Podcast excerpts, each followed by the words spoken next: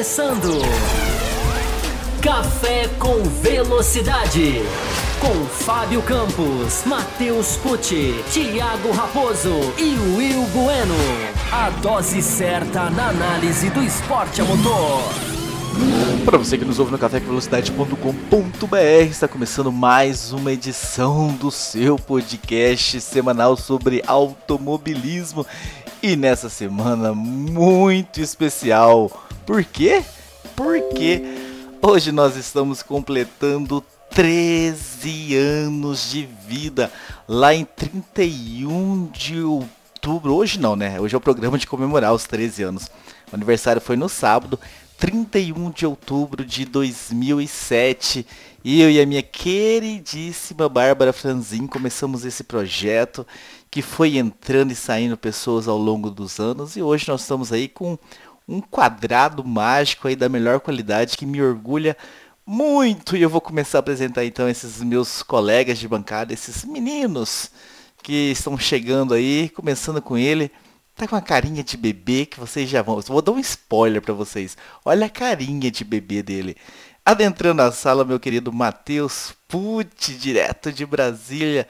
Seja bem-vindo, Matheus. Parabéns para você também. Você faz parte dessa equipe aí. Desde o ano passado aí já apareceu salvando a gente em algumas oportunidades. Durante a pré-temporada você estava aí também. Nós fizemos algumas séries de programas quando você ainda era um membro fantasma, não assumido ainda, era como se fosse um participante, mesmo entre nós, né, nos bastidores já tendo sido confirmado. E aí já está aí ao longo de 2020 mais faltando do que participando, né? Vamos falar a verdade, mas aí colaborando bastante. Seja muito bem-vindo e parabéns para você também fazer parte desse time. Olá, Raposo, olá os nossos ouvintes, quem acompanha a gente aqui no café. É, eu devo dizer que se pegar a listinha de presença, tem mais presença do que falta, hein? Tem mais presença do que falta. Mas eu quero também deixar meus parabéns ao programa, ao Café com Velocidade. tive o prazer de participar no ano passado pela primeira vez e fico muito feliz de fazer parte dessa história aqui. É realmente um podcast diferenciado, com uma visão diferenciada, realmente buscando uh, um debate mais a fundo, mais a sério. É sempre muito bom fazer parte de um grupo seleto de pessoas que buscam pensar um pouquinho mais fora da caixinha. E parabenizar também os nossos ouvintes que gostam de, um, de algo realmente diferente. Né? Os nossos ouvintes estão sempre aí nos ajudando, sempre apoiando, seja ouvindo, seja deixando like, seja estando aí baixando os episódios, enfim, é lá no Apoia-se também. Então, muito obrigado aos nossos ouvintes que estão sempre aí nos apoiando, dando dicas e debatendo nos grupos. E é isso aí. Fico feliz e já fiz minha defesa da, da, das presenças. Vamos falar dessa corrida aí, que nós temos alguns pontos interessantes para debater. Com certeza, Matheus. Trazendo ele também lá direto de Balneário Pissarras, em Santa Catarina o meu querido Will Bueno. Seja bem-vindo, Will. Também parabéns a você. O ano passado você ainda, né, como membro do Botequim, participou tantas vezes. Aquele ano em que eu e Fábio Campos ficamos aqui, eu e ele sozinho, tendo que os dois se virar durante uma temporada inteira. E você nos salvou em diversas oportunidades. Hoje faz parte do time. E parabéns também para você, ah, faz parte. E responde também pra gente Emília Romana, né? Ou o nosso velho Samarino, Imola. Foi bom, tá no hall de Monza, Monza, tá no hall de Mugello, de Portimão, das pistas que vieram e deram um grande espetáculo, ou essa decepcionou? Saudações, né, aos ouvintes do Café com Velocidade, aos espectadores, a vocês aí, os parceiros de, de programa. Parabéns né, para o Café com Velocidade, 13 anos né, no ar, é, com, como o Matheus falou, né, um, um, uma, uma, uma, abordagem diferenciada. Fico muito feliz né, de, de, fazer parte desse programa, como, como você falou, né, eu comecei, participei de algumas edições no ano passado e, e, e fiquei muito feliz todas as vezes. E aí fiquei mais feliz ainda quando eu recebi o convite, assim, inesperado, né, de participar do programa. E para mim é uma honra fazer parte, né, é, desse, desse, desse podcast aí já tão longevo. E espero que quando daqui 13 anos a gente estiver comemorando 26 anos, que eu ainda esteja aqui fazendo parte desta bancada. É, sobre a sua pergunta, é, é o seguinte, é, a pista é, eu acho legal a pista, eu gosto da pista, eu acho que é uma pista clássica, uma pista né? Uma pista que, que brita, é uma pista... Old school. O é, famoso old school. Old school. É, é, a corrida, ela já foi um pouco, um pouco morna, é, teve um ou outro ali bom momento, mas em comparação, por exemplo, né, com as corridas em Mugello, com a corrida em, em Portimão também, é, acho que ficou um pouquinho abaixo. Mas eu acho que, que pista é interessante, inclusive. Bom, depois eu, depois eu, eu falo mais sobre isso. Tinha uma, uma, uma notícia que me, que me lembrei agora, mas vamos seguir. Uma pena falar para os nossos queridos ouvintes que o Fábio Campos ainda não chegou, né? Por problemas aí profissionais, ele está meio preso, então existe uma possibilidade de repente dele chegar, existe uma possibilidade dele não chegar. Nós gostaríamos de estarmos todos nós presentes aqui, até para somar, já sei que tem perguntas para o Fábio Campos e tal. Mas enfim, se de repente ele não aparecer, como semana que vem nós não temos corridas tá, da Fórmula 1. Viu, Thaís? Semana que vem não tem corrida. Ah, talvez a gente possa deixar algumas perguntas, alguns assuntos para a semana que vem, ou na quinta-feira a gente possa vir aí abordar alguns assuntos também com o Fábio Campos, caso ele não consiga aparecer. Mas seria muito justo ele estar tá aqui, pelo menos, eu não tenho a conta exata, mas pelo menos 10 ou, 9 desses 13 anos ele estava presente. Ah, seria muito legal. E dá um spoiler de uma história, já contei essa história para o Will, mas no, talvez nem todos lembram, né? Desde que a primeira participação do Will, o ano passado, no começo do ano, que a gente pensou, porra, seria legal ele, hein? E aí, a minha maldita alucinação, né? Hoje eu tô trabalhando para alucinar menos.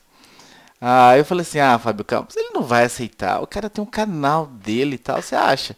Então a gente nem deu a possibilidade do cara aceitar ou negar, a gente já negou por ele e eu nunca tinha feito o convite. Aí chegou no começo desse ano, você falou assim, quer saber de uma coisa? É ele que aceitar ou negar, não eu ficar imaginando e alucinando o que ele vai responder. Vamos fazer o convite. E cá está ele hoje, ó, bonitinho aqui embaixo, aqui, sem barba, então seja tá muito... Bonitinho não, né? É, de, depois você tirou a sua barba, você perdeu todo o seu, todo o seu poder, seu charme. Você ficou, você ficou no máximo bonitinho. Antes você era, antes você era o Will Bueno. Não, mas, ah, não, mas, mas, mas eu entendi o bonitinho como elogio. Eu falei, nossa, bonitinho, não.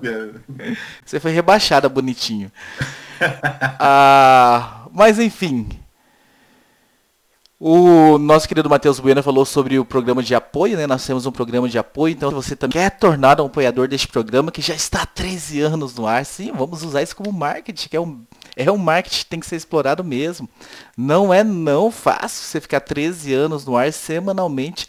Quantos programas, podcast de automobilismo, nós aqui do Café Velocidade vimos nascer e morrer durante esses 13 anos aqui. Então, assim, é realmente uma, é, são vencedores todos que passaram por aqui. E nós temos um programa de apoio, apoia.se barra Café com Velocidade aí na tela para vocês. E que vocês podem aí, de repente, colaborar com este programa também, que vai ser bem interessante. Outro, outro assunto é o seguinte. Provavelmente nós teremos só um bloco hoje, pode ser que a gente se permita estender um pouquinho mais de uma hora então, principalmente se Fábio Campos não aparecer porque tanto eu quanto o Will Bueno estamos. Eu, eu nem apareceria aqui hoje, mas aí devido às circunstâncias do aniversário, ah, eu, eu estou aqui e o Will Bueno também, então já fiquem avisados hoje que o Thiago, Thiago não ditador do Paz e Amor, gostaria de ter dois blocos hoje, mas hoje provavelmente não não teremos estes dois blocos. E vamos começar então os debates, vamos começar as discussões sobre este grande prêmio que aconteceu então neste final de semana, nesse circuito que nós já esperávamos, muitas notícias sobre Ayrton Senna, muitas lembranças, muitas homenagens, o capacete do Pierre Gasly, por exemplo, e várias outras coisas que tiveram, porque é a Fórmula 1 retornando naquele palco, né, onde em 1994 aconteceu tudo o que aconteceu com o Rubinho, com o Ratzenberg, com o próprio Ayrton Senna da Silva no domingo. A pista muito elogiada por todos os pilotos, na sexta, no sábado, os pilotos falando que, pô, adoramos a pista, essa devia correr mais vezes aqui e tudo mais. Mas no final da classificação, e não treino de classificação, e o Bueno, no sábado, o Hamilton já jogou um balde de água fria, né? Ah, provavelmente vai ser um, um trenzinho, ninguém vai passar ninguém, é uma pista não fácil de ultrapassagens, é uma pista estreita e tudo mais. E foi mais ou menos o que nós vimos no domingo ao longo das voltas. É uma prova sem, sem muitas ultrapassagens. Foi mais ou menos aí o, que, o seu comentário introdutório. Eu quero que você retorne ao assunto então para a gente discutir, iniciar discutindo então a dinâmica da prova. É uma coisa que já que já assim, né, para é, é, nós aqui que sempre falamos, né, que é, somos defensores, né, do, ou do fim da sexta-feira ou da redução na sexta-feira, Nesse caso, né, nesse caso foi uma exceção, né, ou seja, não teve a sexta-feira, foi um final de semana de só dois dias e não teve aquela coisa é, é, imprevisível assim que a gente esperava de ter corridas, corrida, é, uma corrida maluca, porque os, os, as equipes não tinham muitos dados. É, Imola, ele é, é, é, um, é um, um circuito sem, né, ou seja, mesmo estando há 14 anos é, fora sempre foi aquela corrida. Olha, Imola é uma, um circuito que é difícil de ultrapassar, é um circuito que, que é complicado, é um ser veloz, mas ele, mas ele é difícil de passar.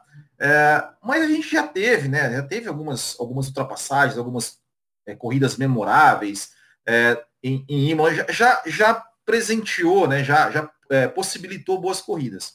No caso de ontem, é, eu acho que assim, foi, foi uma a, a, ali né, é, logo na, no começo, né, o, o, Verstappen já passou, né, o, o, o, Lewis Hamilton, o Lewis Hamilton parece que já ficou ali, né, é, num, num, digamos, não, é que, não que ele não queria atacar o Verstappen, mas ele ficou ali contra a distância e tudo mais, e do meio para trás também não, não teve muita coisa. Com aquele trenzinho, muitos carros perseguindo, mas ninguém conseguia de fato atacar. Eu até achava né, que, que, que, de repente, como como nesse traçado de Imola, que não, que é novo, né? Esse traçado que foi apresentado ontem é novo, é, comparado com 2006, eles tiraram ali a, a, a, variante né, que era, foi aquele local onde o, o Rubens Barrichello sofreu seu acidente é, em 94, que já tinha sido alterada. Eles tiraram aquela, aquela, aquela chinquene e fizeram né, um, um retão ali que vai da saída da Rivasa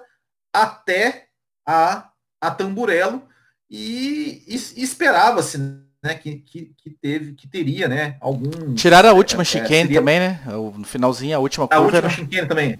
É, é verdade. Tinha, tinha a variante baixa e tinha... Como é que era o nome daquela? É, é que, na verdade, é que, na verdade, a, variante baixa, ela era ela era duas chinquenes, né, quando o Rubinho bateu. Depois que o... Que, que de 94, não sei se foi, acho que foi, não sei se já em 95, eles tiraram né, aquelas duas chinquenes, eles fizeram uma só, e aí agora tiraram tudo, né? E mas, mas não foi o que aconteceu. Mas nós tivemos alguns bons momentos. Eu acho que, a, que, que por exemplo, ali é, entre Magnussen, Magnussen, Gasly, não, Magnussen, Albon e Leclerc, eu acho que, que foi ali o, o, o, momento mais legal da corrida em termos de briga.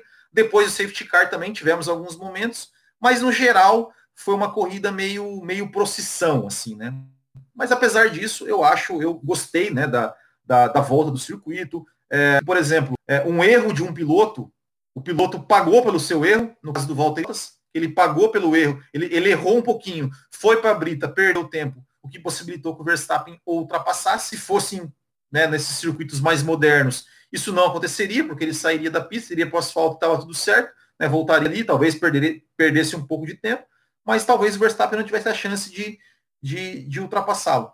É, e uma coisa que, que eu ia falar né, na, na, introdução ali é que hoje eu vi uma, uma reportagem do Michael, Michael, Ma, Michael Massi, né, que é, que é o nome dele, é, que, ele, que ele dando a ideia né, de, que, de que os circuitos, o calendário da Fórmula 1 ele deveria ter um revezamento de circuitos, né? Ou seja, é, ah, por exemplo, o Imola, ah, um ano sim, um ano não, é, enfim. É, eu, eu, eu, eu sou muito favorável a essa ideia. Eu sou muito favorável a essa ideia. Acho que tem alguns, alguns circuitos clássicos ali que talvez não que, que tem que ter todo ano, mas alguns outros poderiam ser aí a cada dois anos ou a cada três, enfim.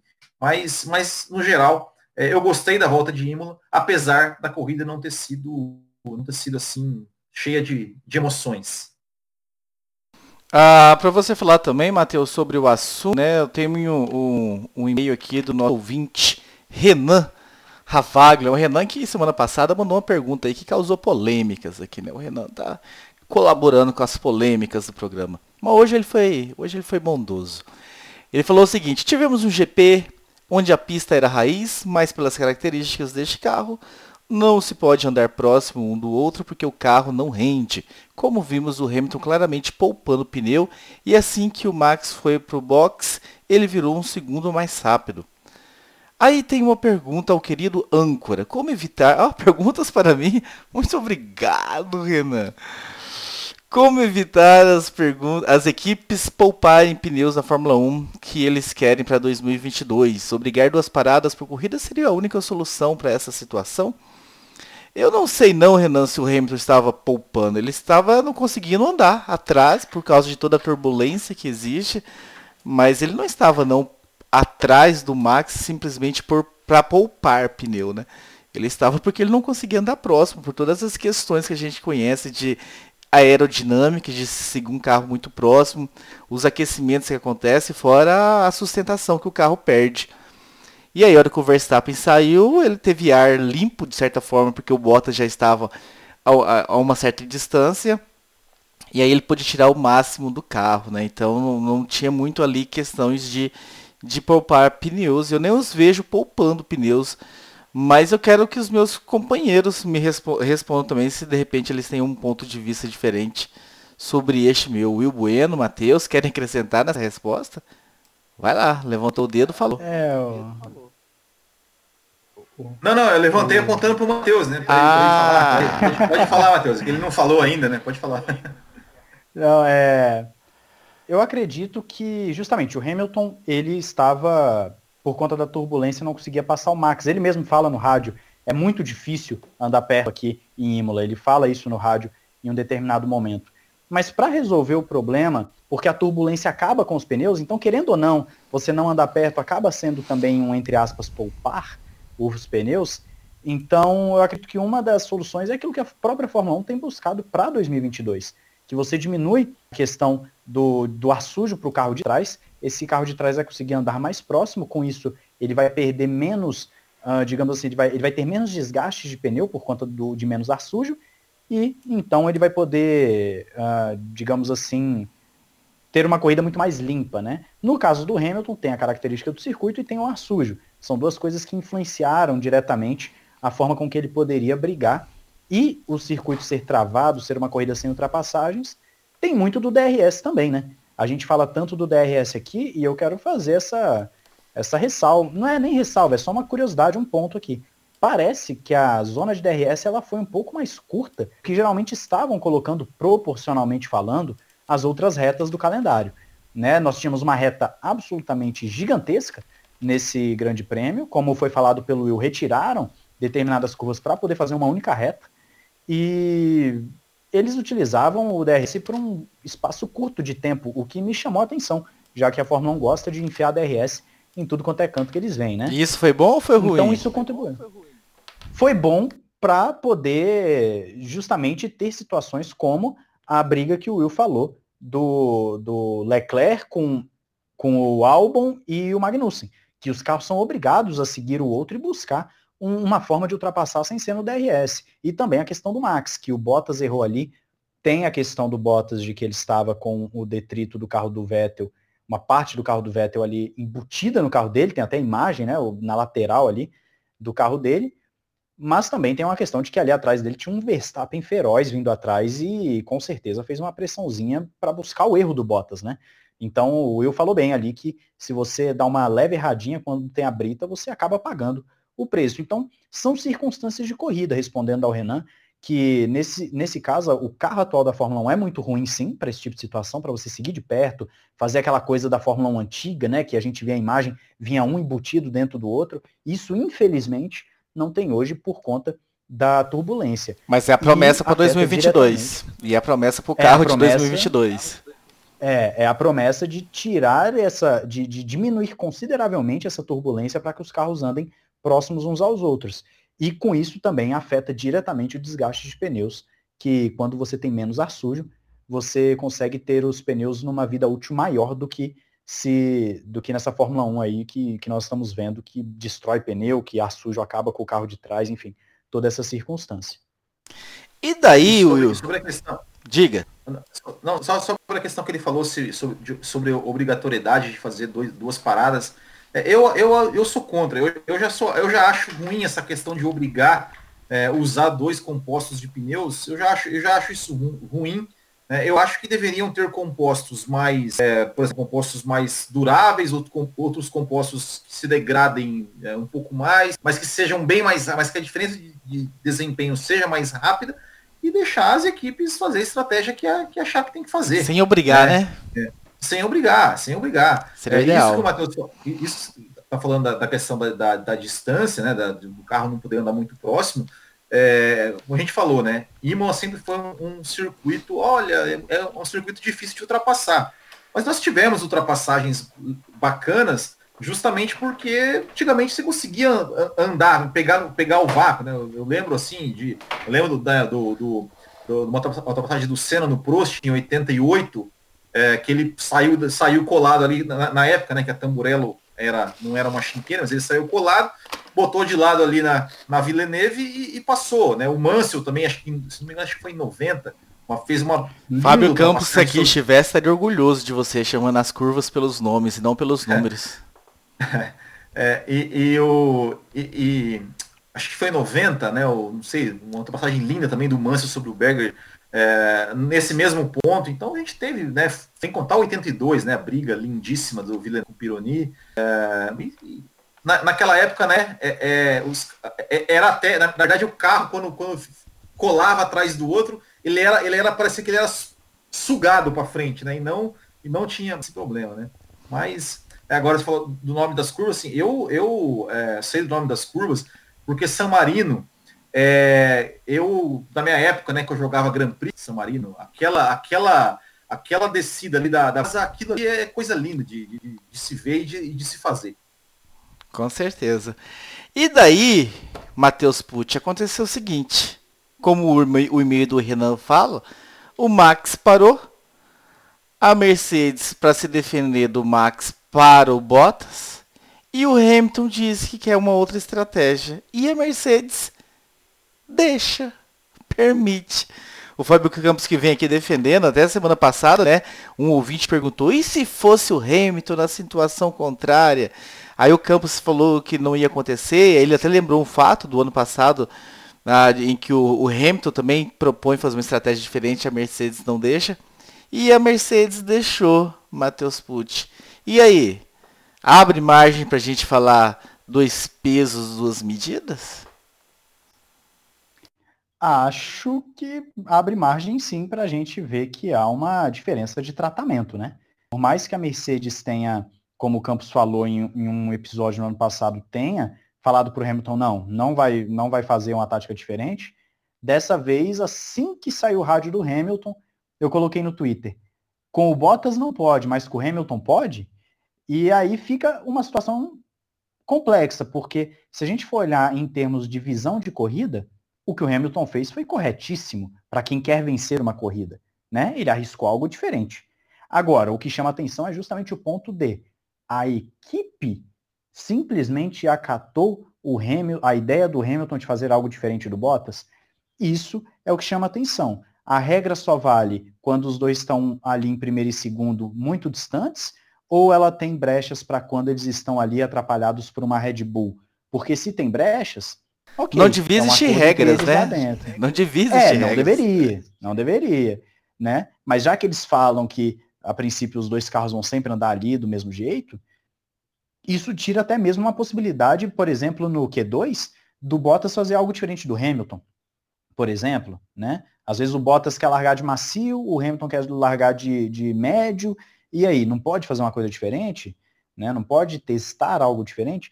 Enfim, parece sim um favorecimento. É claro que quando a gente fala de favorecimento da Mercedes, não é algo tão explícito uh, como algumas pessoas começam a falar, por exemplo, que vão, vão citar sempre de favorecimento, vão citar Ferrari, vão citar Red Bull, né, vão citar equipes que, que têm uma polêmica muito maior em torno disso, mas que a, Mercedes deu a entender de que, poxa, é o Hamilton, então eu vou uh, abrir a exceção, isso foi. Isso foi, e o Bottas é que pagou o pato no final das contas, né? Porque a verdade é que o Bottas não conseguiria o segundo lugar se, devido ao Max, né? O Max estava ali pressionando ele, conseguiu a ultrapassagem, e o Bottas, ele conseguiu um segundo lugar que já foi prejuízo de qualquer forma. Ele fez a pole, andou bem o primeiro instinto, mesmo com o carro avariado, com a questão do, do, da peça do Vettel, e ele foi o, o piloto que realmente acabou prejudicado na situação. Se a Mercedes usa a mesma estratégia para o Hamilton, a mesma estratégia do Bottas no Hamilton, o Bottas ainda teria uma chance, mesmo que mínima, de ficar na frente do Hamilton. Então, é, fica o, o, a indagação. Foi o correto fazer a visão de corrida para vencer? Ou eles prejudicaram o Bottas e mostraram que o Bottas não tem voz e o Hamilton sim? É algo que realmente eu não tenho uma resposta concreta, mas ficou parecendo isso, ficou. É o patético, né? Patético pela situação de que não tem rivais já foram campeões de construtores com mil provas de antecedência. Se eles estivessem sendo pressionados pela Red Bull, se a Red Bull tivesse dois pilotos na pista e não apenas um, e tivesse ali pressionando, se a Ferrari estivesse bem, mas eles estão sozinhos nos campeonatos. Qual o problema de falar, cara, você quer? Ô Bota, você quer ir com esse pneu aqui? Beleza, vai, quebra a cara para você ver que nós temos os dados aqui e que você precisa confiar. Mas você quer? Vai lá e quebra. Mas não, não, não permite, como se fosse mudar alguma coisa na cotação do dólar. Você desmutou e mutou novamente, você ia complementar? Não, só ia falar que é uma temporada onde a Mercedes, que nem você falou, não tem concorrente. Então, se fosse uma temporada que a, a Red Bull tá ali toda corrida brigando para vencer, você até, tudo bem, peraí, né? A gente tem que defender o nosso aqui, tem que fazer uma corrida aqui para poder ganhar. Mas, poxa, é uma, a gente entra já nos finais de semana imaginando que vai ter dobradinha da Mercedes, a não ser que o Verstappen consiga tirar um coelho da cartola.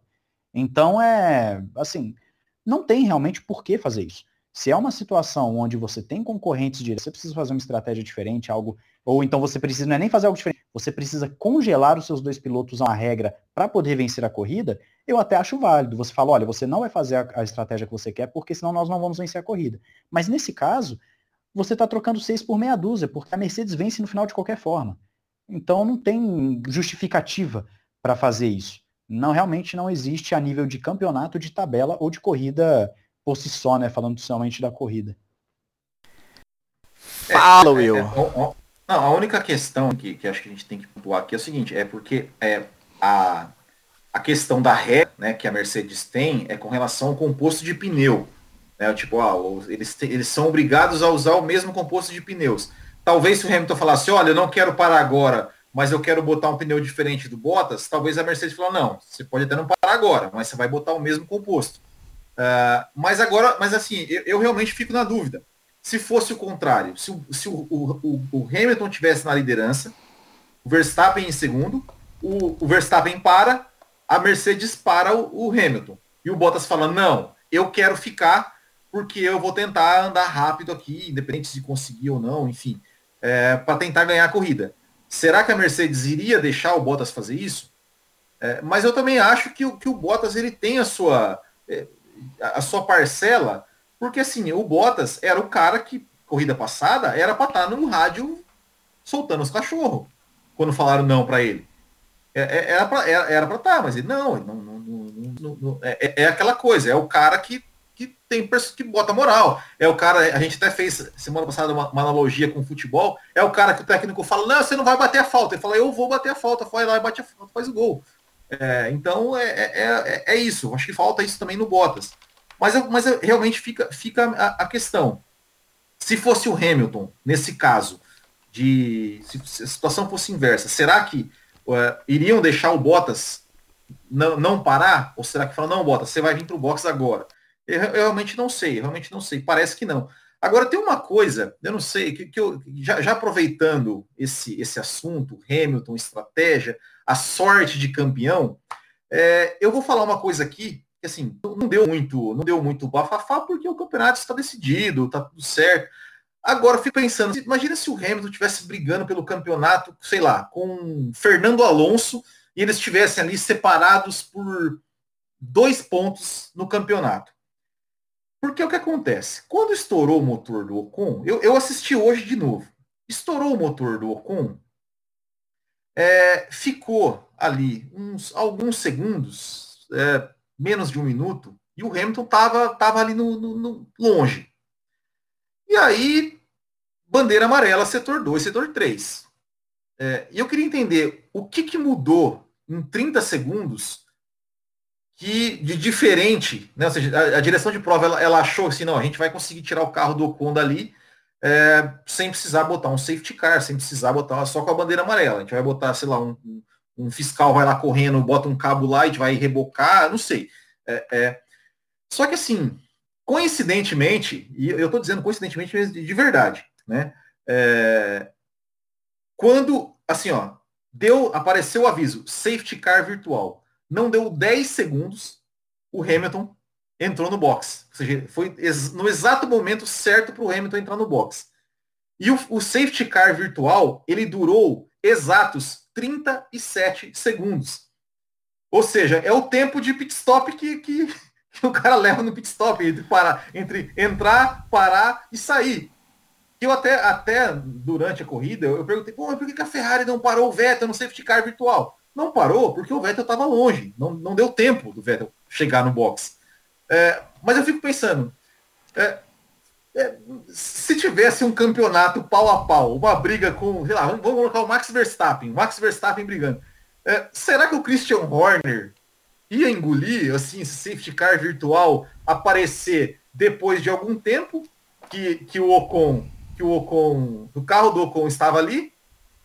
Ou será é, e, e, e, e, ser um safety car virtual rápido? Ou será que. Ou por que, que não pôs o safety car real? Enfim, é, não sei, não sei se vocês. Então, é, se eu, vocês tenho, coisa... eu tenho. a, a, suspeita minha é porque teve que entrar o trator, né? O, o Ocon ficou na brita e não dava para puxar com cabo. E o trator na pista de pós Julius Bianchi não é mais com bandeira amarela. Certo. Mas, mas, mas essa constatação, por que, que ela demorou tanto? Ou seja, o carro do Ocon estava ali. Todo mundo sabia que era um problema do carro, que o carro não ia sair por força própria. Ou seja, por que, que demorou quase 30 segundos, eh, quase, acho que até mais de 30 segundos, quase um minuto, para decidir colocar o safety car virtual?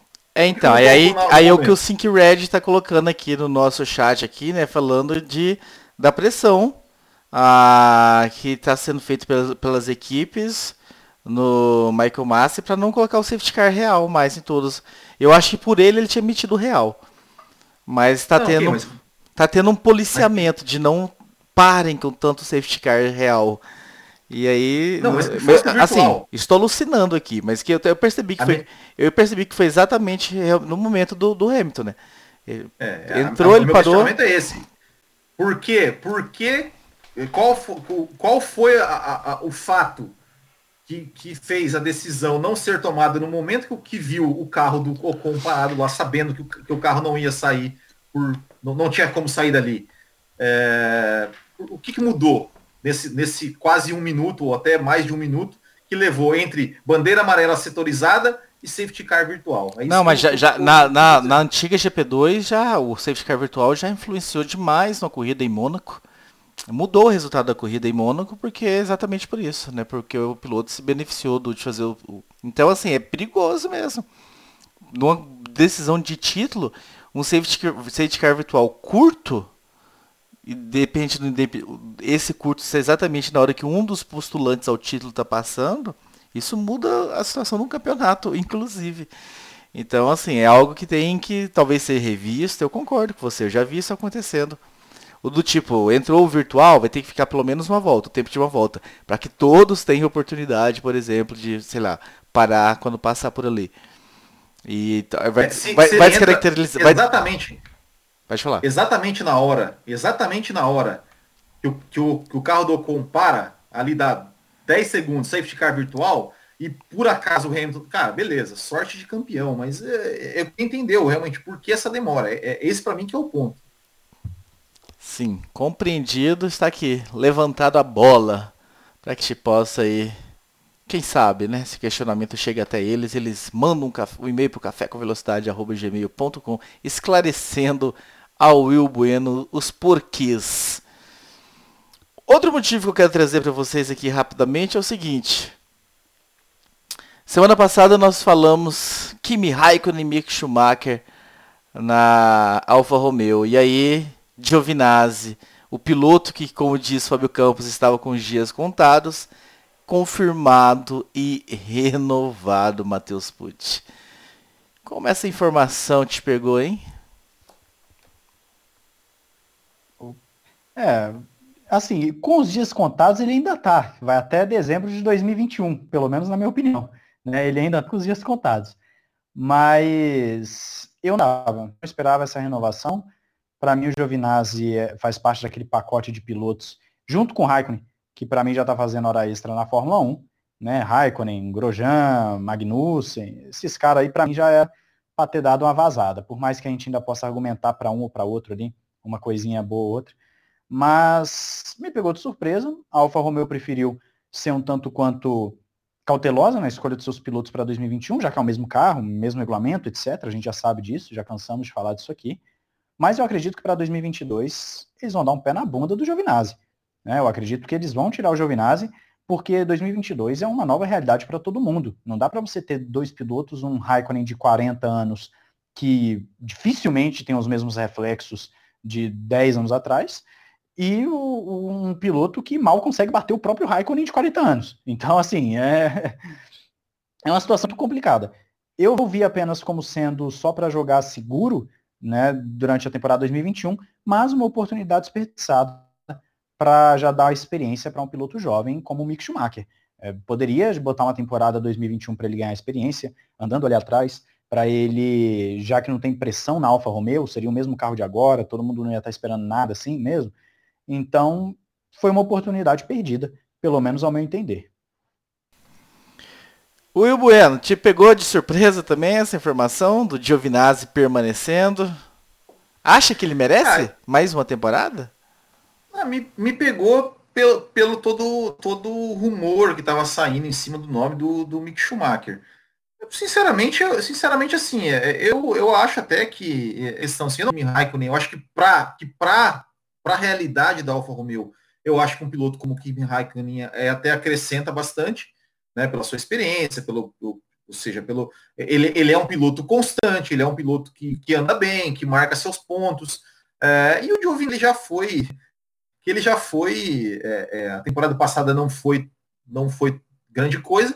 Essa temporada eu acho que até que ele está fazendo uma temporada até que digna, assim, sabe? Você não vê o Giovinazzi cometendo muitos erros, não vê é, ele, ele, ele se comprometendo muito, é, mas e, e, tem um carro que não dá para a gente saber exatamente, né? O que, que é o carro dele é, é, é horrível, é, é o, o, segundo pior do grid, é, mas conseguiu pontuar em três corridas. Eu acho, eu acho que eu acho que a Romeo até de certa forma até fez certo, manter os seus dois pilotos, porque o carro quando que vem vai ser vai ser vai ser o mesmo. É, os pilotos já estão aí, já conhecem o carro, a equipe que precisa marcar pontos para conseguir melhores premiações. Eu acho que, que, que não, não, custa nada, né? E eu, eu sou, eu, eu acho que o Kimi Raikkonen é um cara que não pode se aposentar nunca da Fórmula 1.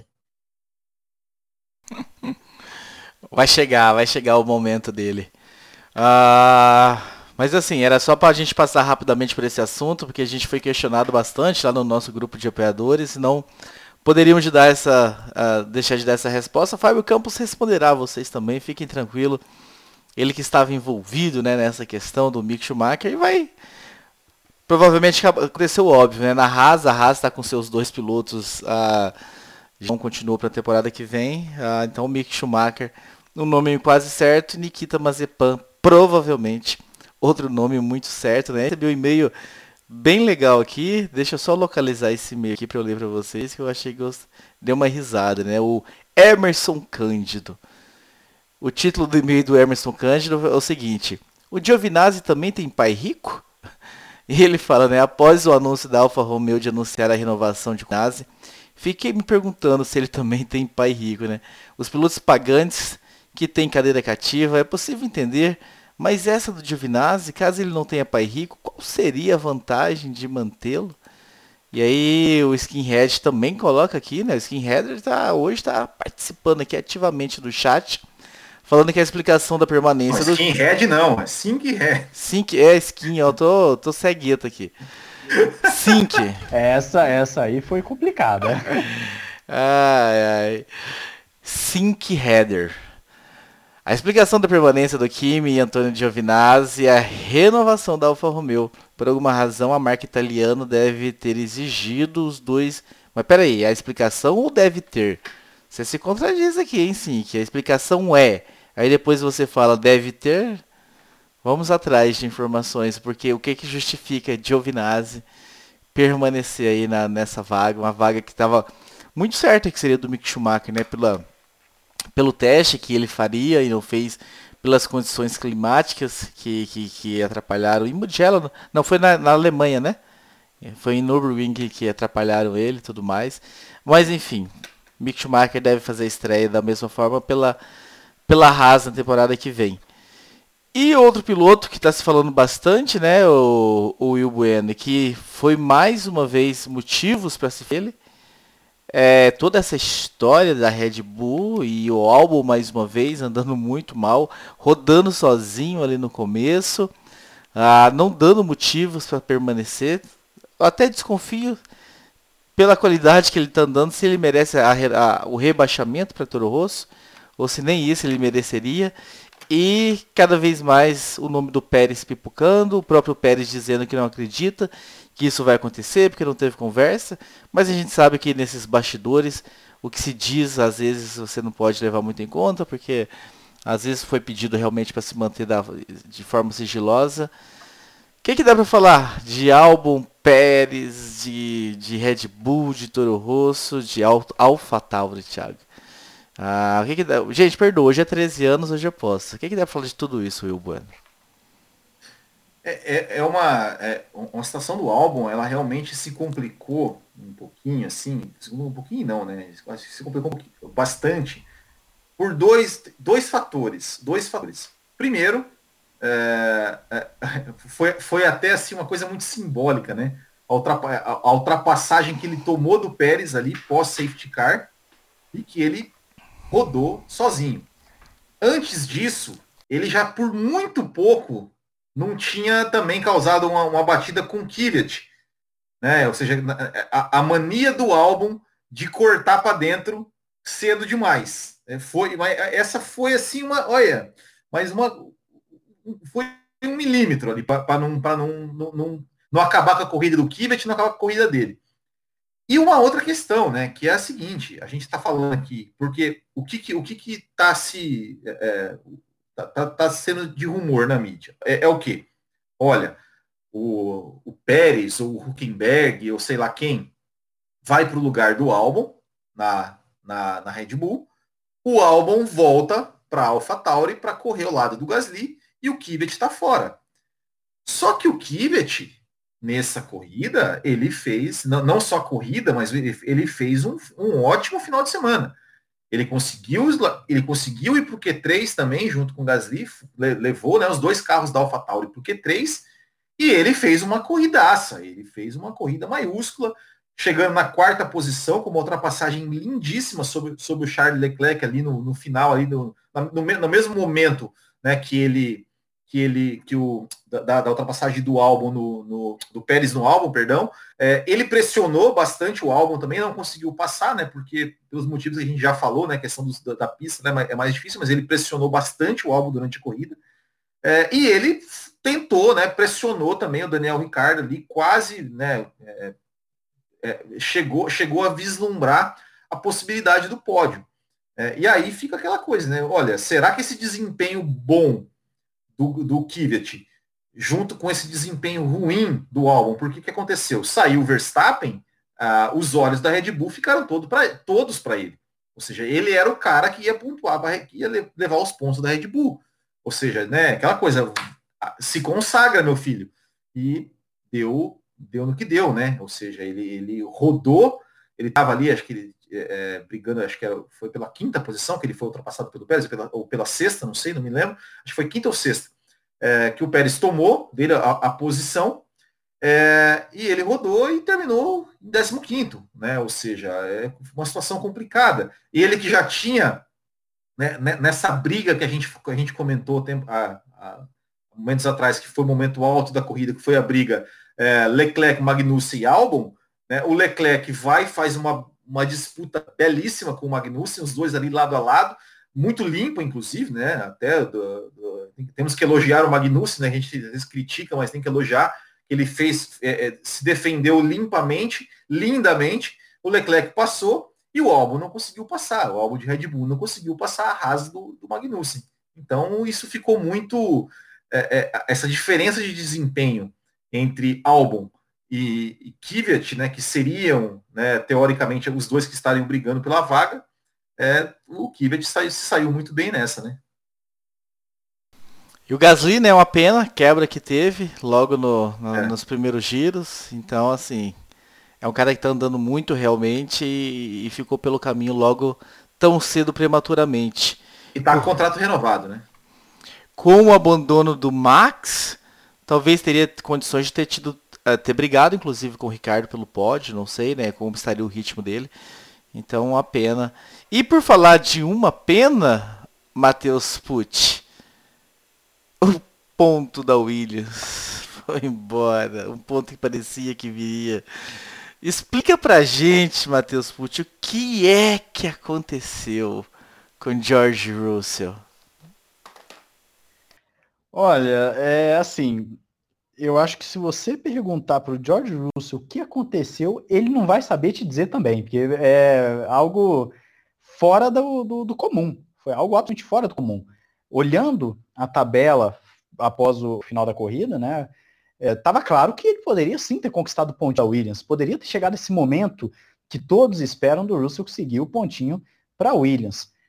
Naquele, no momento de safety car, num momento em que ele estava numa num período ali onde ele não estava no meio de uma curva, ele estava numa pequena reta. Uh, ele foi dar uma acelerada, simplesmente perdeu o carro. Algo absolutamente fora do, do comum.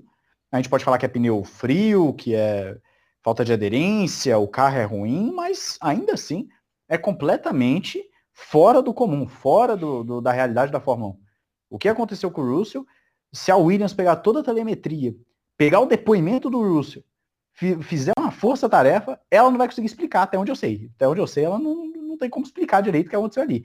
É, eu particularmente passei o dia hoje fora de casa, eu não sei se saiu alguma coisa, alguma, alguma notícia falando. Saiu, da, o que, que eu vi, saiu a, a força que o Hamilton deu para ele, né? Que foi até brutal e tal. É, ele deu. E o Grosjean também, né? Russell, não, o Grosjean foi fantástico. O Grosjean falou, eu sei como você se sente. Claro que sabe, o Grosjean direto faz isso. Mas assim, é, é brincadeira Eu não parte, tinha visto o Grosjean. é, o Grosjean ele botou lá, eu sei como você se sente e tudo mais. Mas assim, é, o, o Russell postou nas redes sociais uma foto dele lá triste e falou que, que vai trabalhar e tudo mais para melhorar, que estava muito triste com o erro dele tudo mais. Agora, não tenho como explicar aquilo. Realmente não tem. É não, o, tem é como, que, não tem como explicar, né, Matheus? Não tem como explicar, mas tem crédito. É, tem crédito. Assim, se fosse um piloto que tem um. Se fosse. Vamos pegar aqui, se fosse o Stroll, ou se fosse Nossa, o Latifi, se fosse ou o se Stroll. fosse. Se fosse o, o Giovinazzi mesmo, que a gente falou aqui já, do Giovinazzi, enfim, aí ia falar que era barbeiragem. O Stroll, era, mesmo, se mesmo se ficasse provado que era problema técnico, ia estar tá, ia tá apanhando também. E, então, assim, é, é, o Russell ele tem o crédito, como você falou, ele tem o crédito. Né? O Russell ele faz belíssimas exibições com um carro muito ruim da Williams. Não vamos deixar então, quem quer falar mal do Stroll na tela, não. Vamos ficar só nós dois. É, não, vamos ficar só nós dois aqui. O pessoal do, do podcast não vai, não vai acompanhar isso aqui, mas agora só eu e Raposo na tela aqui. É, o, o Russell ele tem o crédito ele tem o crédito para nesse sentido. A gente não vê o Russell batendo sozinho com frequência. A gente não vê o Russell fazendo isso.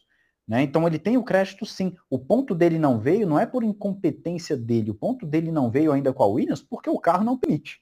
Essa é a realidade do, do Russell. Né? Ah, o carro é, é um tanto quanto ruim, é o pior do grid a princípio. Então o ponto dele vai chegar, creio eu. Creio eu que chegue ainda numa circunstância dessa aí né? Ele já fez muito, já bateu na trave, acho que já teve coisa que ele ficou em 11 primeiro, algo assim. Então, já bateu na trave. O Kubica, né, que alguns maldosamente acabam falando aí é, é, algumas coisas não legais do Kubica. O Kubica conseguiu um pontinho também ali na, na sorte, mas o, a, a, diferença de desempenho do Russell para o Kubica era muito grande ano passado. Ele tem crédito, mas explicar o que aconteceu, eu acho que nem a Williams, com todos os dados, pegando o Russell, fazendo um documentário da Netflix, não consegue explicar isso. Eu não ia falar mal do Stroll, não. Não ia, não, não, não, vou, não ia falar mal do Stroll. Então a, pode a, ficar. A então, se, se, já que é assim, você pode ficar. A questão, a questão que eu quero colocar é o seguinte, é, o Russell tem crédito, sim, ok, tá fazendo desempenho bom, mas será que ele não está com uma síndrome, não, não, não, foi acometido por uma síndrome de Huckenberg? Porque na Estíria ele largou em décimo primeiro. Era, nossa, é, é, o Russell, é a chance do Russell pontuar. É a chance dele. Não, agora vai, agora vai. Terceira volta, errou sozinho. Errou sozinho jogou tudo fora. E agora de novo, né? Ou seja, não, agora vai, agora vai. O Russell tá ali em décimo, tal, Verstappen saiu, não sei quem saiu, o Ocon saiu, e tal, o Stroll também ali ficou, né, ficou para trás logo na, na, na, na, na largada. É, agora é a chance dele pontuar. E aí ele me comete um erro, e ele mesmo falou, né? Assim, não tem nem o que falar, né? Porque é, é um erro é, inexplicável realmente, né? Do que aconteceu. É, até, até alguém alguém comentou comentou hoje no, no podcast do Butiquim assim que, que lembrou que, que se lembrou do Mika Hakkinen em Monza 99 né ou seja de, de, sair depois do carro ficar ali chorando e tal é, então assim né é, ok tem crédito tem só que é, é a diferença do, da eterna promessa para o piloto para o piloto que vai ser alguma coisa é o cara na hora da pressão na hora que se espera dele na hora que ele tem que entregar ele entregar. E é por isso que eu, que eu falei do, que, eu, que eu falo do Huckenberg. Ah, Huckenberg, nossa, é bom desempenho, é um constante, pontua bem, mas na hora que fala assim, opa, hoje é o pódio do Huckenberg, ele vai lá e erra, e, como, como na Alemanha ano passado, por exemplo. Então o Russell tem que ficar esperto, tem que ficar esperto, porque se, se começar essa pressão por ah, tem que marcar o primeiro ponto, tem que marcar o primeiro ponto, tem que marcar o primeiro ponto, e começar a, a, a, a, a pipocar na hora H, né? E quase que o Latifi marcou um pontinho, né? Você imagina se o Latifi, o ano passado foi isso, o, é, foi 39 a 0 de classificações dele no Kubica, mas, mas no campeonato quem terminou na frente 1 a 0 para o Kubica. Então ele tem que ele tem que começar a ficar, não, não pode mais, não pode mais cometer erros dessa, dessa forma, né? Porque se, se o Latifi acerta um pontinho aí e termina o campeonato na frente dele, é, não, não, não é, a Fórmula 1 não, não perdoa esse tipo de coisa, não. É, eu queria aproveitar esse negócio de na hora H tem que entregar, que eu concordo assim embaixo, a diferença do grande piloto para a eterna promessa é justamente que na hora ele vai lá entrega, Hamilton no início da carreira, Verstappen início de carreira, primeira corrida na Red Bull ganha, né, Vettel início de carreira, chegou ganhando na Toro Rosso, disputando o título em 2009, enfim, a diferença do grande piloto para a promessa é justamente essa. Mas aí eu, eu, lembrei de um assunto aqui. Eu achei que você ia falar assim. Eu, eu, eu, achei que você ia falar assim. Stroll no início da carreira, foi lá conseguir um pódio. Não, Baku, né? Baku 2017, conseguiu pódio esse ano também na Itália, tá no Stroll. Mas é o, o que acontece? O Hamilton ele deu uma declaração, até fiz um vídeo sobre isso no, no Ressaca hoje. O Hamilton ele falou depois da corrida que ele não sabe se fica para o ano que vem. E há também aquela conversa do próprio Toto Wolff também falando que ele já vê, começa a ver que o tempo dele na Mercedes, ele pelo menos como chefe de equipe da Fórmula 1 da Mercedes, também não deve ficar por muito mais tempo. Se porventura a situação assim do acaso, o Hamilton chega no final da temporada e anuncia a aposentadoria, existe a possibilidade da Mercedes puxar o Russell. E aí, numa Mercedes, ele vai entregar ou não vai entregar? Então ele precisa corrigir isso aí. Ele precisa corrigir isso, porque se acontece esse improvável, não é impossível, é improvável do Hamilton aposentar, o Russell é a primeira opção da Mercedes. O próprio Toto Wolff falou que os olhos deles estão voltados para a categoria de base, né? Vamos assim chamar os pilotos do programa Mercedes. Né? Ele não está olhando para Verstappen, etc. Ele está olhando para os programas do piloto Mercedes. O Russell seria esse, esse piloto. O Russell ele tem sim que entregar, ele tem crédito hoje, mas a gente não sabe se até o final da temporada a gente vai estar tá falando aqui, o Russell tem crédito, a gente não sabe. Então, ele precisa é, mostrar o serviço quando ele tiver a chance de pontuar, pontuar, para falar, olha, eu entrego quando a circunstância aparece, quando a chance aparece, né? Como o Ricardo, por exemplo, conquistou um pódio para a Renault, dois pódios para a Renault quando apareceram as chances. Como o Gasly venceu uma corrida quando apareceu a chance. Enfim, todas as circunstâncias. Já passo a palavra para o Will Bueno. Não, eu só lembrei de uma coisa aqui agora que você estava falando, assim, eu lembrei assim que, que, que eu, eu sei a explicação. Eu lembrei, eu sei a explicação, é óbvio. Sabe o que, que é isso? Karma. Porque neste final de semana, Fernando Alonso Fernando Alonso rasgou elogios da George Russell antes da corrida. Falou, não, George Russell é um piloto excelente. George Russell é o cara, é o futuro da Fórmula 1. George Russell nunca viu um piloto com tanto talento como George Russell. É, é, é isso, é isso. Lembrei disso agora. É, é, é, o karma, é o karma de Fernando Alonso. Tá, tá na hora do Alonso elogiar a Mercedes, hein? Ele tinha que fazer isso pro próximo Grande Prêmio, elogiar a Mercedes assim de uma forma como nunca foi elogiado. Meus caras, por falar em Fernando Alonso, pergunta. Nós brincamos bastante no início da temporada. É, o Carlos Sanz deve estar arrependido, né? Estar indo para a Ferrari. Já está na hora do Ricardo estar arrependido de estar indo para a McLaren? Will Bueno. Olha, é, é, eu, eu, eu tô com essa percepção assim também. Quem, quem deve estar com um sorriso de orelha a orelha é o, é o Fernando Alonso. Porque assim, a McLaren ela começou, nossa, chegou no pódio, falou, meu Deus, é a terceira força, é a terceira força. E né? vamos lembrar um negócio, Will, vamos lembrar um negócio, te cortando. O Matheus Pucci bateu na mesa e falou que a Renault não vai conquistar nada, que ele não confia na Renault. É verdade. Não vamos é esquecer isso, não vamos deixar essa, essa, essa declaração passar batida. É, é, é verdade. E, e tá aí, né, cara? A Renault tá, tá vindo aí já algumas corridas, colocando os dois carros no Q3, né? Colocando os, os dois, pontuando com os dois carros. Esse final de semana, né? O Ocon, né, infelizmente, teve, teve uma quebra. Uh, mas a, a, Renault é a terceira colocada no Campeonato de Construtores. Ela já assumiu a terceira colocação, tá ali, eu acho um ponto na frente da, da, da Racing Point e da McLaren que estão empatadas, está 135, Renault 134, 134. Está em terceiro e, e hoje é, é a favorita para ocupar a terceira posição, né? Porque a McLaren é ok, ela pontua com os dois carros, ela chega no as, é, é pontua dos dois carros depois de muitas corridas, né? Sem pontuar com os dois carros, sempre com um carro fora da zona de pontuação.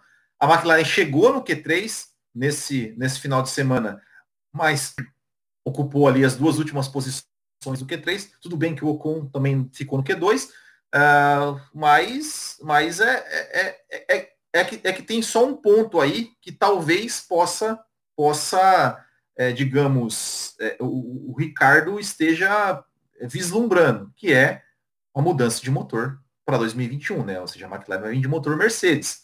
Então, se de repente esse, esse carro da McLaren, que é um carro bom, tá ali na briga. Ricardo, né? Você falou Fernando Alonso, se não me engano.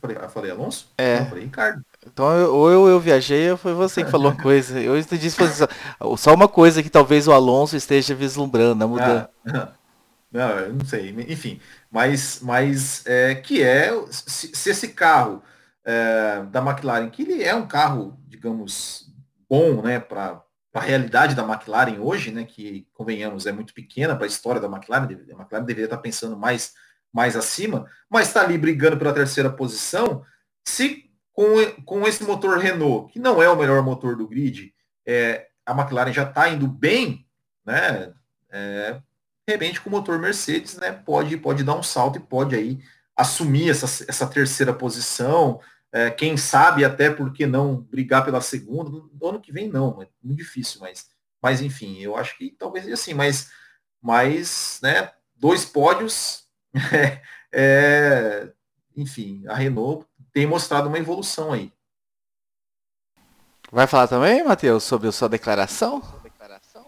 Eu quero, eu quero falar porque apareceu uma oportunidade interessante de falar sobre essas equipes Renault, McLaren, Racing Point e até mesmo a Ferrari apareceu aí com esse assunto, eu não estava esperando, mas é, tem algo a dizer sim sobre isso. Primeiro, eu continuo não confiando na Renault, tá? Eu acho que eles não vão ser campeões não tão cedo, mas é, o que acontece?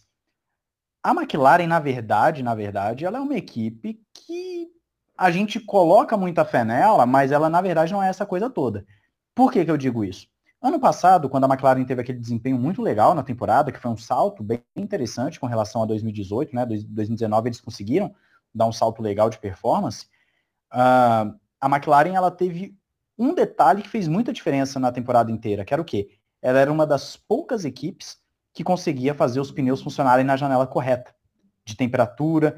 É, a Red Bull reclamava muito disso, a Ferrari reclamava muito disso. Enfim, as equipes estavam reclamando muito disso. E a Mercedes e a McLaren eram as equipes que você não via reclamar disso. Falava, pelo contrário, a gente está conseguindo trabalhar muito bem essa janela. Então, ela conseguia aquecer os pneus e a gente viu até mesmo no Grande Prêmio é, passado, que foi lá em o passado. Vocês, Portimão, vocês Portimão. Portimão, foi Portimão, né? Que na largada tava todo mundo, o Raikkonen saiu costurando todo mundo. É, a gente viu tanto que influencia. Os pneus estarem ali bonitinhos, certinhos, aquecidos. É, o Carlos né, Sainz é liderança, né? Pois é, o Sainz foi um desses que teve ali um bom aquecimento de pneus, etc.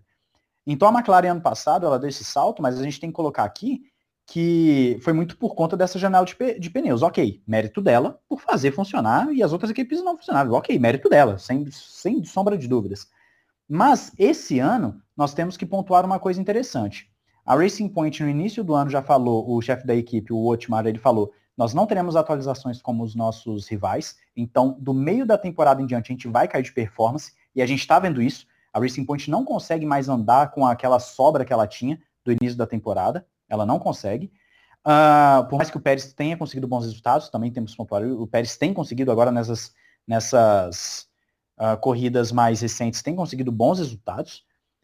E o, a McLaren é um carro que funciona muito bem em pistas de alta velocidade. O próprio também Zac Brown falou sobre isso. O nosso carro funciona muito bem em circuitos de alta velocidade. Circuitos que exigem mais downforce, ah, nós temos alguma dificuldade. E pode pegar o histórico da McLaren esse ano. Em circunstâncias normais, a McLaren não consegue ter um desempenho tão forte em circuitos que exigem mais downforce. E aí sobra quem? A Renault. A Renault parece que é o carro mais equilibrado, ele consegue trazer as, as atualizações, tem um desempenho legal aqui, ali, alta velocidade, downforce. Então a Renault conseguiu justamente esse equilíbrio. Ela pode não ser o melhor carro em uma circunstância específica, mas ela conseguiu encontrar um equilíbrio que a coloca à frente dessas duas rivais diretas. Né? E, e aí tem a Ferrari que eu falei que é porque a Ferrari é uma equipe que tem o dinheiro, a gente sabe disso. A Ferrari tem o dinheiro para melhorar o carro. A Ferrari pode sim, mas ela já melhorou com relação ao ano. Tem que ela conseguiu um carro mais que consegue ir melhorando. São questões interessantes. A McLaren ela tem um defeito que hoje a Renault aparenta não ter, que é justamente a questão do downforce. Ela perde muito quando são circuitos que exigem mais pressão aerodinâmica. O Ricardo pode olhar para isso e falar, peraí, a equipe precisa corrigir isso para o ano que vem. Porque se a Renault continuar crescendo, ela vai chegar para 2022, 2023 buscando voos mais altos. Quem sabe brigar com Red Bull, Mercedes, enfim, um regulamento novo, tudo muito mais próximo. A McLaren precisa corrigir isso. Caso contrário, o Ricardo não vai ter possibilidade de pódio, e aí ele pode ver até mesmo, quem sabe, né? Porque os pódios da Renault a gente tem que falar, foram também ali unidades atípicas que apareceram, uh, mas ele pode ver ano que vem, por exemplo, o Alonso subindo no pódio. E aí ele vai ficar como? Ele vai ficar olhando, peraí, fiz uma escolha errada. Né? E, e, se, e não seria a primeira vez que ele se questionaria isso. Porque assim que ele chegou na Renault, ele também pensou, peraí, fiz a escolha errada? Porque ele viu o desempenho e não era legal. Então é isso, era isso que eu queria pontuar sobre essas quatro equipes, de que a performance dessas equipes realmente mostra que a Renault consegue ter um carro mais equilibrado.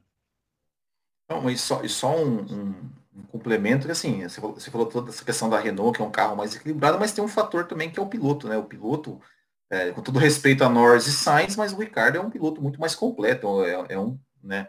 Tá num nível, tá num nível, ao meu ver, bem acima do, dos dois, né? Então tem essa questão também, né? De, de, de, de que faz, faz a diferença uh, na hora que é aquela coisa, né? O piloto que na hora que precisa, precisa entregar, ele vai lá e entrega. É, e, e, assim, é, é, esse pódio de ontem, é, querendo ou não, ele não, não foi um. É, ele foi em, em, situações normais de corrida, porque né, o Verstappen abandonou, o Ricardo estava lá, assim, não foi uma, uma corrida maluca, né? Que tal? Não, o Ricardo estava lá. Ele, era, era, a posição dele, né? Era a posição dele, o Verstappen saiu, o Ricardo não tem culpa, e tá, tava lá, assumiu a posição que, que ele estava ali na pista durante todo o momento, né? Então, então esse pódio eu, eu não, não, não considero que foi assim, nossa, um pódio circunstancial, tipo igual né, a, vitória do Gasly, por exemplo. Não, ele, conseguiu esse pódio realmente no, no mérito, né? Ele estava tava ali, largou bem, é, fez uma, um ritmo, estava num ritmo de corrida bom e Azar do Verstappen que quebrou e ele herdou a posição. É, ele, ele teve a corrida que, assim, ele teve o mérito de estar no lugar certo na hora certa, correndo bem, né? Ele teve o ritmo bom a corrida inteira. Ele estava ali botando o trabalho dele, extraindo o melhor do carro, apareceu a oportunidade, ele foi. É, mas o, a minha ressalva quanto a esse grande prêmio com o Ricardo é de que, por exemplo, você tinha é, um Pérez da vida que, por conta do safety car, fez uma parada que ninguém entendeu, porque o Ricardo mesmo é um que não, que não parou, né? Tava com os pneus de mesmas voltas ali, mesmo número de voltas, e o Pérez parou, o Pérez inclusive não conseguiu recuperar todas essas posições que ele perdeu nos boxes. Então, assim, o que eu, o, quando eu, nesse caso em específico de Imola, o que eu coloco aqui é o seguinte, é, ele conseguiu o pódio muito porque talvez os rivais não, não, não conseguiram visualizar a corrida como ele. E isso é mérito dele, isso é mérito dele e da Renault. Eu não estou tirando mérito dele de forma alguma. Mérito dele e da Renault. O Ricardo é um pilotaço. Ao meu entender, ele e Leclerc são os dois melhores pilotos ali daquele meio de pilotão. Né? É, é, realmente ele tem o um mérito, porque todo piloto que chega ali no pódio, que consegue levar um carro que não era para estar ali, ah, mas todo mundo abandonou, mas mérito dele que levou até o final, teve o ritmo, mérito dele, sem sombra de dúvida. O negócio é, a Renault tem um carro mais equilibrado que os seus concorrentes, e aí ano que vem pode ser que o Ricardo tenha um, um gostinho de arrependimento dependendo da situação. Muito bem, para a gente encerrar esse bloco único da edição 675, edição de 13 anos de aniversário, Fábio Campos já escreveu aqui no nosso grupo de WhatsApp que ainda não chegou em casa. Ele tem previsão de chegar nos próximos 30 minutos. Se tivesse o segundo bloco, poderia que ele chegasse no meio. E eu falei para ele, vai com calma, esse bloco fica talvez para quinta ou talvez para segunda que vem. Mas o Will Bueno, Ferrari e Vettel, mais um capítulo da novela. É, o que a gente vai dizer, né? É, primeiro, assim, teve né, o Vettel, ele, ele se envolveu num toque ali, né? Logo na, logo na largada com o Magnussen, que assim como Leclerc, Stroll, assim como teve um, acho que na corrida passada também teve um toque ali na primeira volta. Eu acho que na, nada nada a declarar, não não não puniria ninguém, acho que foi foi uma circunstância ali de uma disputa de corrida e tal. Uh, em que pese o Vettel no, no, no não conseguir é, passar né, para o Q3 mais uma vez pela nona corrida seguida, é, que isso acabou, acabou, acabou jogando ele lá para trás, né? E, e, enfim, tem que andar no meio do pelotão. É, mas ele vinha fazendo ali uma, uma corrida digna, né? Uma corrida que, que, que podemos dizer até que, que, que, como uma exceção à regra que está tá sendo, tá sendo feita em, 2000, em 2020. A gente chegou a falar isso, é, falar isso na, na, edição passada, ou seja, é, a questão do desempenho, do ritmo de corrida do Vettel, estava muito diferente do Leclerc.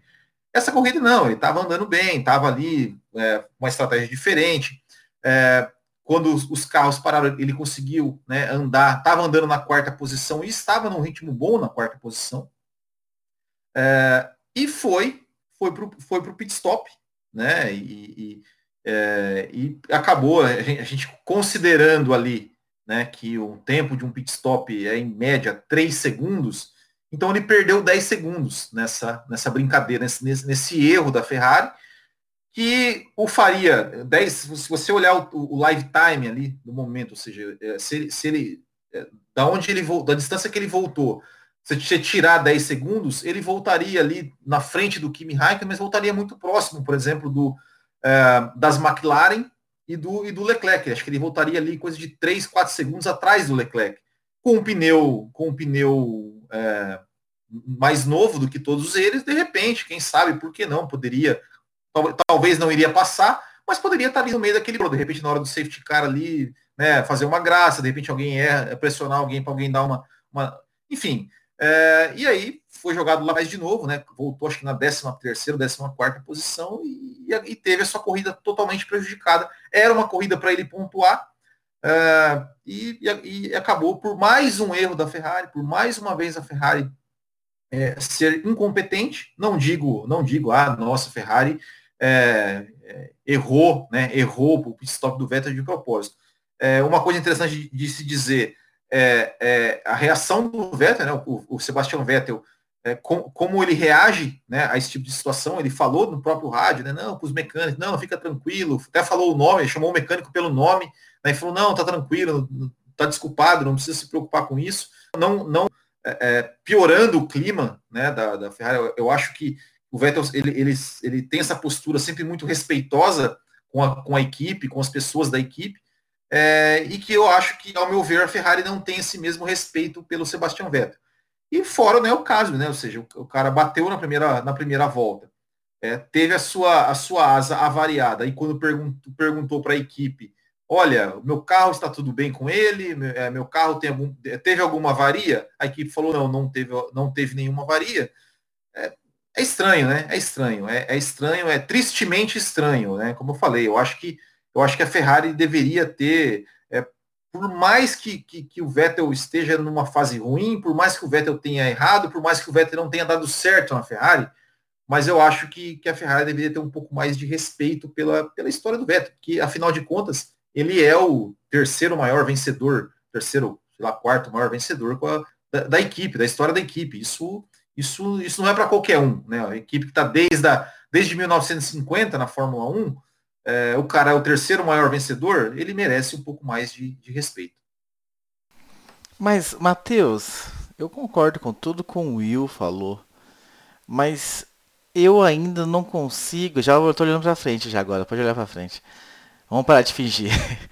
É, eu não consigo acreditar, cara, que eles estão fazendo isso por querer. Eu, eu acredito mais em competência, em, em, sabe, falta de treinamento. Mas, cara, é possível que os caras estão ferrando o cara por de propósito? Pra quê? Pra quê? Tá, então não vai continuar, não renovou. Mas você também acredita nessa possibilidade, Matheus, que pode ser proposital? É, o, o pepino acaba sobrando para mim para descascar, né? Porque o povo vai acaba comigo lá no grupo depois, né? Mas é, hoje da seguinte forma, primeiro que o toque do Vettel com o Magnussen, eu também tô com o Will, para mim sem punição, eu sou uma pessoa que gosta muito da, da, da disputa por posição, enfim, toques acontecem, né? É claro que mais uma vez eu falo, o Vettel largar lá atrás tem muito dele, então ele se colocou nessa posição de brigar com o Magnussen, com a galera da bagunça, né? Galera do fundão. Mas eu devo dizer o seguinte, me chamou a atenção negativamente, sim, a questão que o Will falou da avaria no carro do Vettel. É, quando a Ferrari fala que não tem nada de errado, que eles falam assim, na telemetria e nas imagens não tem nada de errado, ali é uma mentira deslavada. Pode até ser que aquilo não tenha afetado o desempenho e na telemetria está mostrando que está tudo perfeito.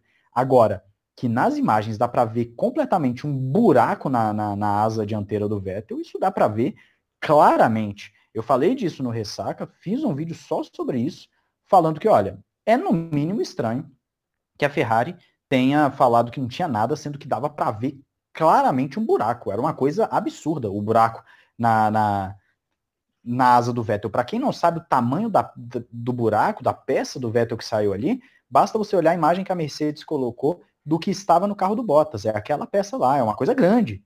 É uma parte grande da asa dianteira do, do, do Vettel.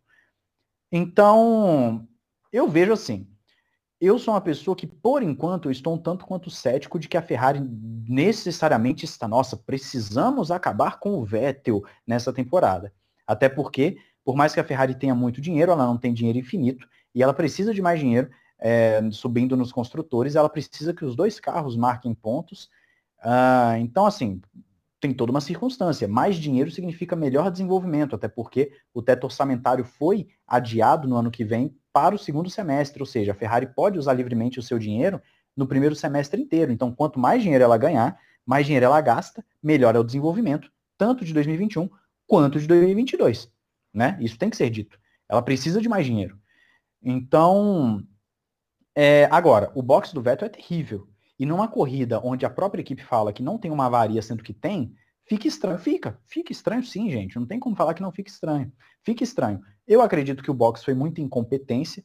Curiosamente, até coloquei no grupo do, dos apoiadores, curiosamente, a, a, a, roda que mais demora, pra, porque duas rodas tiveram problemas ali para trocar, dois pneus. Foi o traseiro esquerdo, que até assim, dentre os que deram problema foi o mais rápido, e o dianteiro direito, que foi onde teve o toque com o Magnussen. Né? Foi onde teve o toque com o Magnussen. Eu até depois estava pensando, será que uma parte da asa que, que bateu ali, pode ter ido, batido ali naquela, na, na, na no pneu, enfim, ter dado todo um problema para trocar, enfim, pô, tem muita coisa para pensar ali, mas é, curiosamente, mas eu acredito em incompetência. Eu acho que é incompetência. O rádio é o que me assusta. Falar que não tem problema, sendo que tem, é o que me assusta. Agora, que a Ferrari precisa dos dois carros pontuando, ela precisa. Não faz sentido algum ela, ela sabotar o Vettel. Sabotar um carro de 20 milhões de dólares por puro prazer, por puro esporte, sendo que esses 20 milhões de dólares ela precisa recuperar no campeonato de construtores que ela está lá atrás, me parece muita burrice. Se Matia Binotto e companhia estão fazendo isso, simplesmente por fazer, é uma das gerências mais burras, ridículas e toscas da história da Fórmula 1. Né? Uma coisa é quando as pessoas falam Felipe Nasser era sabotado na Sauber, mas na Sauber, o piloto ao qual estavam dando a, a preferência era o piloto que sustentava a equipe financeiramente. Ali você ainda tinha, entre aspas, muitas aspas, uma desculpa. Na Ferrari, a Ferrari, ela, o, o, o dinheiro que o Vettel traz é, e ali na Sauber não tinha dinheiro para os dois, né? Não é o caso da Ferrari. Não tinha. É, a Ferrari, eu até falo aqui com, com uma certa. Eu acho que não aqui exatamente, mas eu já falei no Twitter e no, e no Ressaca. A Ferrari é uma das poucas equipes que, quando anuncia uh, atualizações, ela raramente fala: olha, atualização é só para um carro. Ela geralmente traz atualizações para os dois. O carro é melhor para o Leclerc? Ok, o carro é melhor para o estilo de pilotagem do Leclerc. Mas assim, a princípio, eu ainda não consigo ligar os pontos de que a Ferrari está simplesmente acabando com as corridas do Vettel por esporte. Teve gente que em Silverstone falou que a Ferrari tinha propositalmente acabado com o motor lá, que o Vettel teve um problema, não sei se foi na primeira corrida de Silverstone ou na segunda, acho que foi na primeira. É, que eu, e assim, sabe, não faz sentido para uma equipe que precisa se reerguer, que precisa do dinheiro para investir mais no ano que vem, para poder ter uma vantagem com relação aos seus concorrentes, para poder voltar ao topo, ela precisa que os dois carros marquem pontos. Então, eu acredito em incompetência, mas se daqui a um tempo alguém vier e falar, olha, sim, nós estávamos boicotando o Vettel, nós estávamos, ou então se o próprio Vettel fala, olha, eu fiquei sabendo, eu descobri que estavam boicotando, ou se daqui 20 anos lancem um livro falando de todas as maracutaias, eu não ficaria surpreso. Eu não ficaria surpreso. Eu só acho que hoje está muito mais para incompetência do que propriamente boicote. Mas, se falarem depois, se provarem depois que era boicote, eu não ficarei surpreso. É a minha opinião, pelo menos nesse momento. Will Bueno, estou caminhando para o encerramento. Quer falar, tecer mais algum comentário sobre isso? É, é, eu acho que é, é, é, é sabotagem, assim, é, uma palavra muito forte. Mas o que me parece é que realmente assim, eles. eles é, sabe aquela coisa assim, ó, eu não sei. É, é, é, tipo assim, ó, o foco é o, é o Leclerc. Ok, é certo, o piloto que está entregando, tudo bem, mas ó, no Leclerc você tem que acertar. O Vettel já fica aquela coisa meio assim, né? Se, se der, deu, se não der, se não der, não deu, sabe? Se, sabe aquela coisa, tipo assim, é, eu, eu trabalhei muito com vendas, né? Ó, você tem esse produto aqui, esse outro aqui você oferece. Se você vender, beleza. Se não vender, não tem problema. Não é, não é. A sua meta é vender esse aqui. Então parece um pouco isso, sabe? É, é, sabe? É, é, é, porque, porque não é só, só, só ontem. Não foi só ontem que a equipe é, no rádio é, fez uma comunicação que não, não, não era. Enfim. É, a, não, eu não vou lembrar qual corrida, mas. Ah, Vettel, bota tal qual pneu que eu vou botar? Ah, não sei, te perguntei isso agora há pouco. É, homem, por que, que você mandou? Você não mandou eu, eu, eu poupar o pneu se, se eu vou esse pneu até o final da corrida? Não sabe, eles, eles mal sabem é, comunicar estratégia para o piloto.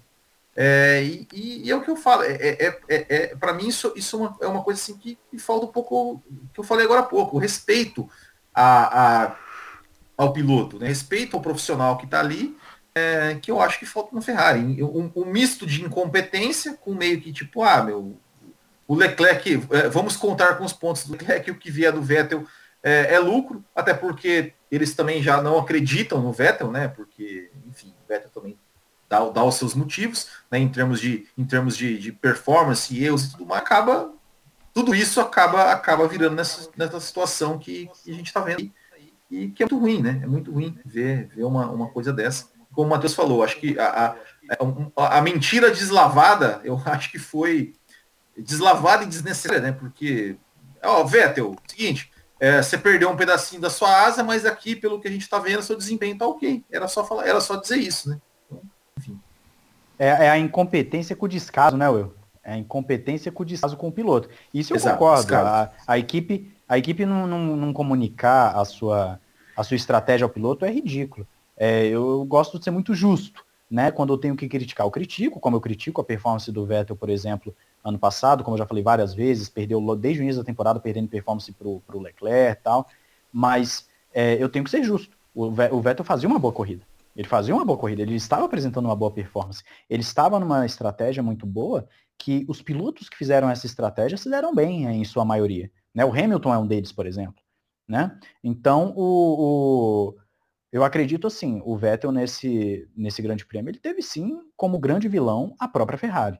A própria Ferrari não foi um erro dele, tudo bem, a, a, a asa avariada foi porque ele tocou no Magnussen. Né, eu vou até eximir o Magnussen dessa, né? O Magnussen geralmente é o culpado. Mas assim, eu não, eu não acho que tem que ter um culpado, uma punição, mas o Vettel tocou no Magnussen, é, a, a, asa ficou pode ter perdido um pouco de perro, de perro que teoricamente não aconteceu, já que ele estava andando bem, como o Will falou. Vinha numa boa quarta posição, poderia ter marcado pontos.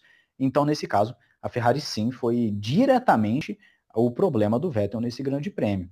Ele apresentou uma performance legal e que a gente espera. A gente espera, as pessoas, mas não, eu espero que ele volte à boa forma, mas eu não acredito que vai acontecer. Eu, eu gostaria, mas não acredito, né? Mas assim, é, é, realmente espero que o Vettel ele consiga então renascer na Aston Martin para pelo menos ter alguma, alguma briga a partir de 2022, mais especificamente, ali no topo do, do pelotão.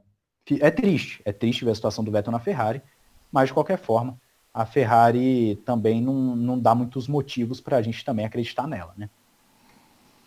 Muito bem, meus, os meninos do café, né? Assim que vocês são conhecidos, né? depois com, com os dois velhos aqui. Agradecer a participação. Ah, pedindo desculpa ao pessoal, né? Que talvez esperavam programas mais longos, mas o bloco foi esticado, hein? Uma hora e vinte e dois já para uma hora e vinte e três, então, sabe, fizemos aqui também a nossa parte. Agradecendo aqui ao Ricardo Banniman Soares, que mandou um e-mail dando os parabéns pra gente. 13 anos de um produto que, que perdura na contramão do achismo e de bandeiras levantadas por massas comuns.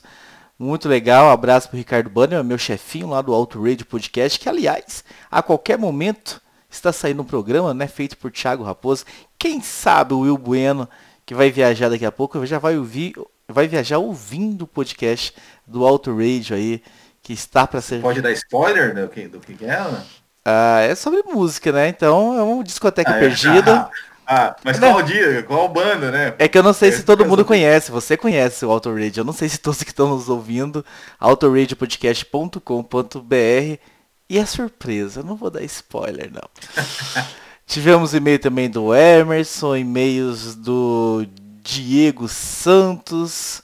Tivemos e-mails do Daniel Oliveira, do Renan, a gente leu aqui um pouquinho, do Hugo Lopes, do Cássio Coutinho. Ah, nós vamos do Cássio Coutinho que assistiu a transmissão internacional, mandou pontuando aqui um monte de coisas. Ah, esses e-mails, ah, vamos resgatá-los, provavelmente na quinta-feira. A gente faz uma. Nem que seja. Talvez a gente abra essa semana para todas as pessoas. Pode falar, o Matheus tá pedindo a palavra. Ele não cansa, gente. Já tem uma hora e vinte e quatro. Não, não. Eu só queria falar que pode ser também que a gente aproveite na segunda, para às vezes pegar um tema ou outro que, que já que não tem corrida, né, a gente pode colocar é, um. destrinchar melhor algum tema que por, por, pode ter, por acaso, não ter sido destrinchado. Exatamente. Então, muito obrigado a todos. Semana que vem nós estamos de volta, né? Completamos aniversário, mas não paramos. Já vamos dar início então aí ao ano 14 do Café com Velocidade. Para o ano 15 a gente tem que fazer uma festona, hein? Porque é um número realmente bem espetacular. Rumo também na edição de número 700. Essa é de 675, mais 25 aí edições a gente chega no número 700, que também é um número histórico e bem legal. É, um baile de debutante de 15 anos, hein? Exatamente. Baile de debutante, com raposo de princesa. Isso. Ah, dançando valsa. Quem será o príncipe que vai dançar comigo? Com, com, com, com o, o Campos, vai. Não, chamar o, me chamar de princesa tudo bem, mas se chamar o Fábio Campos de príncipe, aí você tá forçando demais a barra. mas tudo bem. Um abraço a todos vocês e até semana que vem. Termina aqui Café com Velocidade, o mais tradicional podcast sobre corridas do Brasil. Café com Velocidade, a dose certa na análise do esporte a motor.